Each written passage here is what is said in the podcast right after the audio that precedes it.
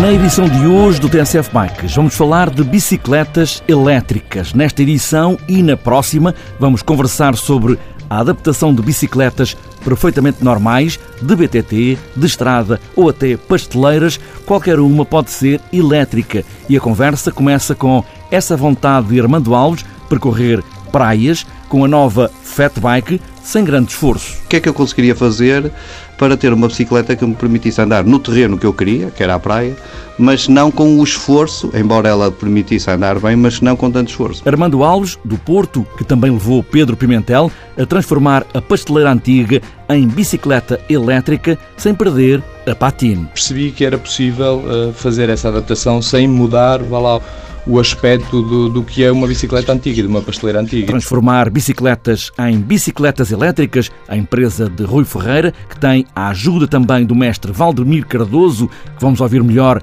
na próxima edição do TSF Bikes. Agora estamos prontos, mesmo com a ajuda do motor, temos de pôr os pés nos pedais e aí vamos nós.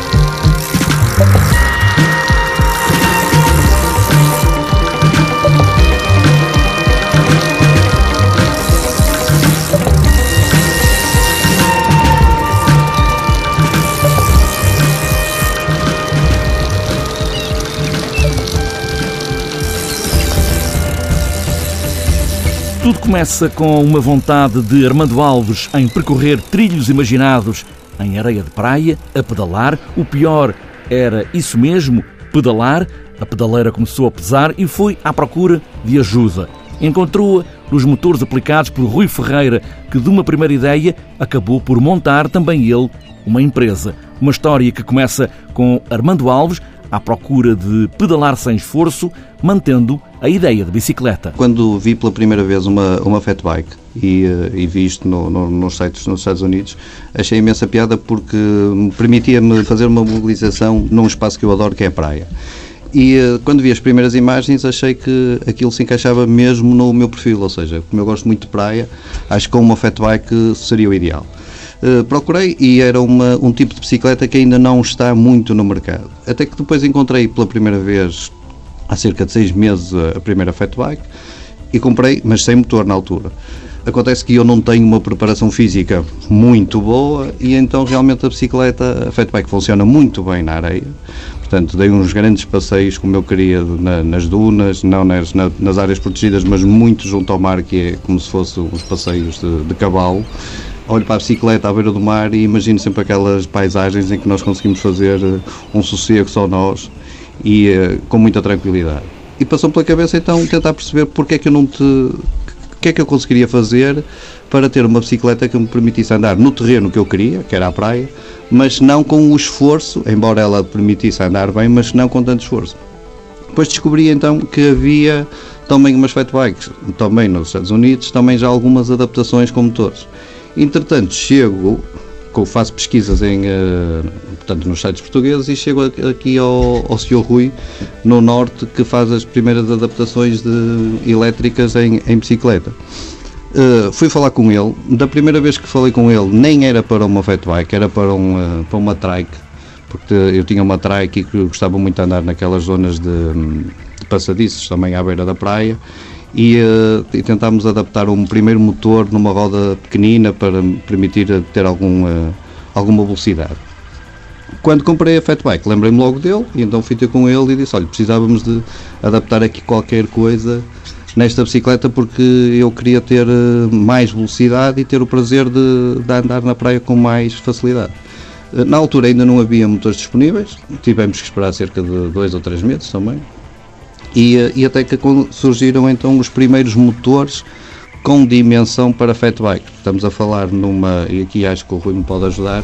Os eixos pedaleiros são mais largos. Pronto, o normal, o standard das bicicletas é o 68 ou 73 mm, daqueles das fat bikes normalmente são de 100 ou 120. Pronto, tivemos que aguardar que viesse um motor compatível, mesmo assim a bicicleta do Sr. Armando não vinha preparada diretamente para ser aplicado aquele motor. Foi necessário realizar uns casquilhos, tornear umas peças que é para permitir precisamente a aplicação do motor na, na bicicleta Sr. Armando, pronto, que é um, um eixo de, de, chamado VB30, que é o sistema de, de regulamentos integrados. Pronto, foi necessário fazer toda essa adaptação. Uh, depois de perceber que, que dava para, para pôr a bicicleta elétrica, tivemos então que fazer uma escolha, tanto em termos de, de potência, em termos de, de legalidade e de, máximo de potência permitido para andar dentro e fora de estrada. E, uh, e depois dessa fase foi a, a, fase de escolher o outro grande elemento das bicicletas elétricas, que eu acho que é importantíssimo, que é a bateria, que perceber as autonomias de, da própria bateria e que tipo de velocidade é que aquilo poderia atingir. Chegamos a um patamar de personalização que a própria empresa que, que fornece o, o Sr. Rui teve que desenhar uma bateria de forma específica para o quadro da minha Fat Bike. Entretanto, tentei uh, passar este vício de, das bicicletas elétricas uh, aos meus amigos mais próximos e levei uh, o Pedro Pimentel a dar uma volta na, na Fat Bike na primeira vez que ela ficou, digamos, na primeira fase de testes que o Sr. Rui montou e o Pedro, que usa a bicicleta noutro tipo de, circunstâncias, gostou da ideia e naquele momento decidiu colocar a sua pasteleira também com um, uh, com um motor. E como é que foi, Pedro Pimentel? Bom, eu uh, gosto, gostava de andar de bicicleta, tenho uma pasteleira já um bocado antiga, só com três mudanças e embora não, não, não dava muita utilização à bicicleta, e o Porto é uma cidade com alguns declives, e era com alguma dificuldade que eu podia no dia a dia usá-la, não é? Só mesmo se, se, não tivesse que trabalhar ou quando tivesse mais algum tempo eu podia usufruir da bicicleta. A ideia foi principalmente poder movimentar-me dentro da cidade com mais facilidade, poder levar a minha filha à escola e poder eh, usar a bicicleta lá no dia a dia, quer para trabalhar, quer para como lazer para poder dar alguns passeios. E foi depois de experimentar a, a bicicleta do Armando, depois de perceber qual é a ajuda que o motor, vá lá, nos dá no uso diário numa cidade como o Porto, achei que era uma ideia boa, gostei muito dessa experiência e depois uh, percebi que era possível uh, fazer essa adaptação sem mudar, vá lá, o aspecto do, do que é uma bicicleta antiga, de uma pasteleira antiga e fiquei muito satisfeito com o resultado. E já está a andar? Já está a andar, sim. Curiosamente agora está parada porque na primeira vez que andou tive um furo no pneu da frente. O Os sistema... pneus não são elétricos. Os pneus não são elétricos, continuam a ser de borracha. e esvaziam. Mas de resto a experiência é muito boa porque consegui e consigo movimentar numa cidade como o Porto com alguma, como tinha dito, com algum declive, não é? Com facilidade, não é? Não tenho que atravessar a cidade e chegar ao outro lado a suar eh, que seria uma coisa impossível eh, se tivéssemos que ir trabalhar. É uma ajuda, é uma boa ajuda e continuamos a usufruir do, da bicicleta, vá lá, e do ar livre, podemos pousar o carro pelo menos uh, durante alguns dias. Armando Alves, Pedro Pimentel e Rui Ferreira. Na próxima edição junta-se também o mestre alfaiate de bicicletas por medida, Valdemir Cardoso. São as bicicletas elétricas, mas também as outras feitas à medida de alumínio ou carbono.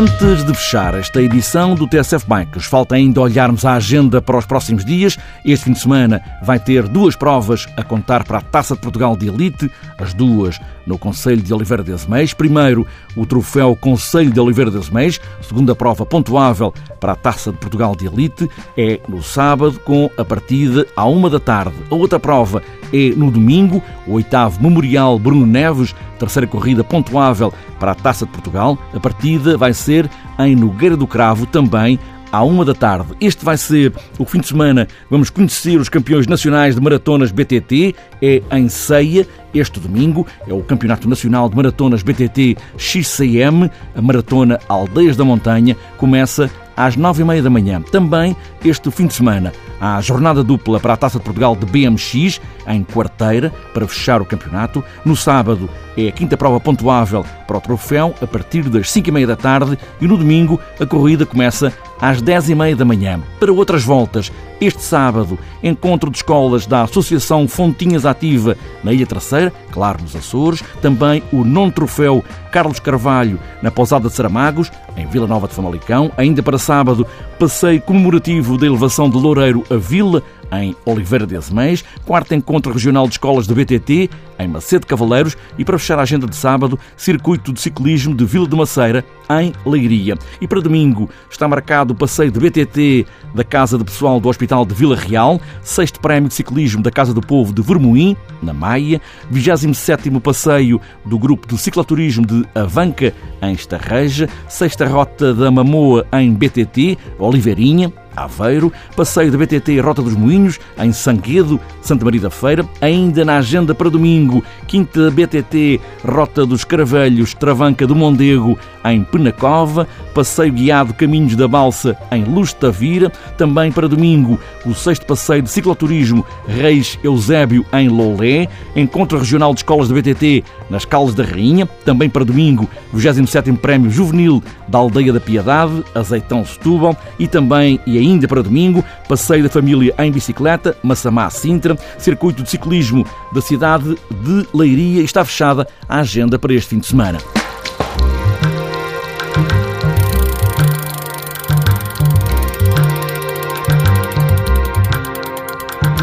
Está fechada esta edição do TSF Bikes, a pedais elétricos ou de outra maneira qualquer, pedalar é sempre pedalar, seja qual for o som dos pedais. Boas voltas!